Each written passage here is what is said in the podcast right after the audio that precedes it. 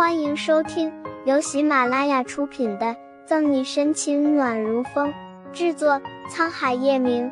欢迎订阅收听。第六百八十五章，Junior 组织的目标的确是我。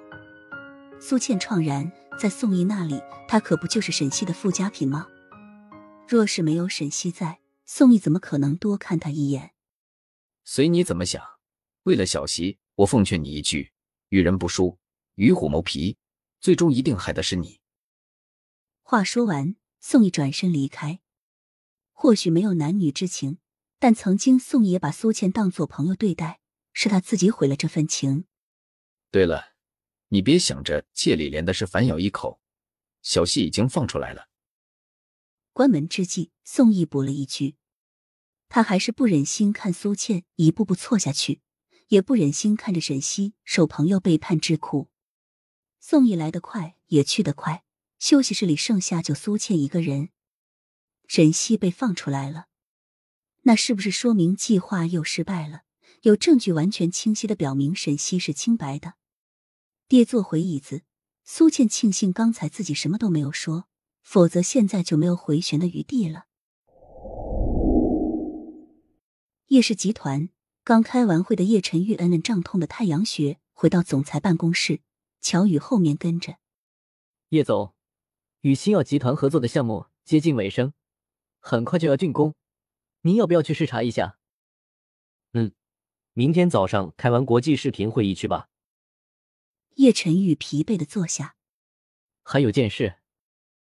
乔宇头皮发麻。刚刚明珠酒店发生了一场命案。安利公司的董事长李莲死了。但愿叶总听说了后，不会一怒之下把安利收购了。乔宇心里祈祷。死了就死了。叶晨宇面无波澜。呃，是这样的，叶总，这个李莲在死前预言侮辱过沈队长，企图对我们公司的苏倩施暴。乔宇讪讪的摸了摸鼻子，事关沈西。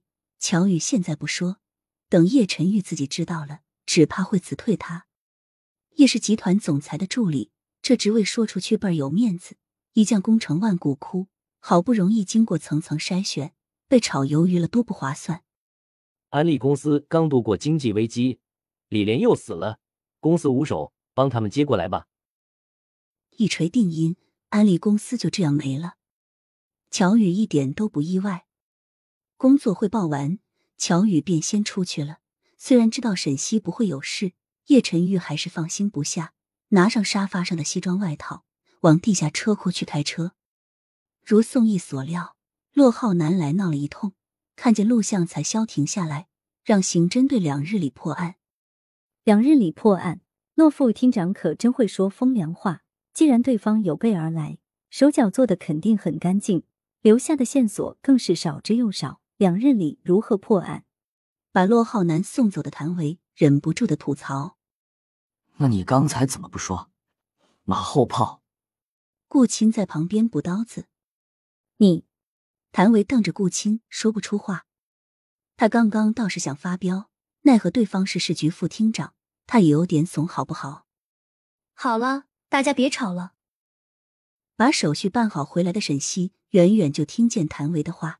走到会议桌旁边，对方反侦查极强，如果我没有看错，应该是重要组织的人。朱鸟组织，方初明蹙眉。朱鸟组织的人为什么要杀李莲？是啊，据我对李莲的社会关系调查，他和朱鸟组织没有来往，怎么会得罪这帮作恶多端的恐怖分子？顾青也疑惑，想了想，穆饶望着沈西。媚骨风情的撩撩头发，我想祝牛组织的目的不是李莲，而是针对我们家小西西。沈队，大家一同望向沈西。如果是针对沈队，那直接朝沈队开枪就是了。谭维很快就发现不对，愁眉苦脸，顾青若有所思。该不会是李莲良心发现，替咱们沈队挡枪子儿吧？那还不如相信母猪会上树呢。谭维撇撇嘴，顾青一噎。行了，大家都不要猜来猜去的了。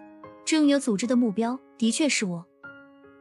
一轮纷纷胡乱猜测，越来越没谱。沈西才悠悠说：“本集结束了，不要走开，精彩马上回来。”